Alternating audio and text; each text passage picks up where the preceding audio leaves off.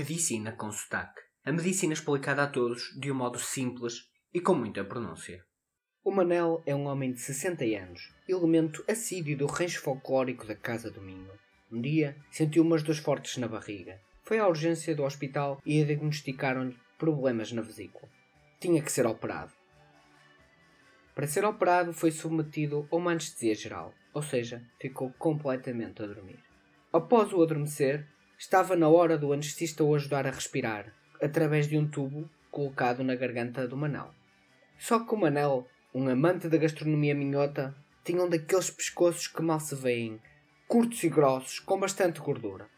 E assim foi difícil para o anestesista colocar o tubo na garganta, para que o Manel pudesse respirar ligado ao ventilador.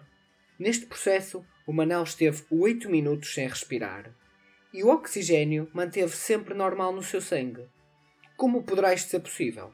Vamos lá dançar pela física humana. Vou-vos dar alguns factos do nosso corpo. 1. Um, os nossos pulmões armazenam cerca de 3 litros, ou seja, 3 mil mililitros de ar. 2.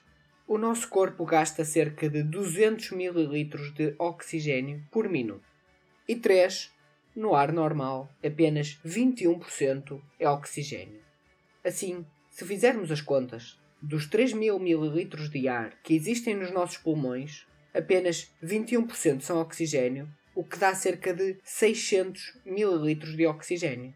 Como vos disse anteriormente, o nosso corpo gasta cerca de 200 mililitros de oxigênio por minuto. Logo, os 600 mililitros de oxigênio que estão nos pulmões dão para 3 minutos sem respirar. Mas como é que o Manel aguentou 8 minutos sem respirar? A resposta é simples. Antes de dar anestesia, o anestesista pôs ao Manel, como é costume, uma máscara com oxigênio puro para o Manel respirar. Assim, os pulmões do Manel ficaram com 3 ml de oxigênio puro em vez de ar.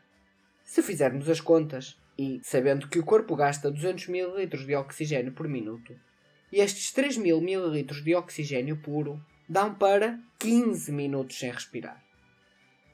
E com esta técnica simples de dar oxigênio puro ao doente antes de adormecer, conseguem salvar vidas. Claro que tudo isto parece fácil e lógico, mas é preciso conhecer-se e saber aplicar a física ao corpo humano para que tudo isto seja possível.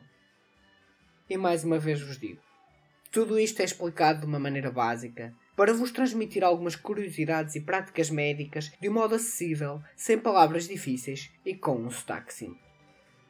E assim termina o 13 episódio de Medicina com Sotaque.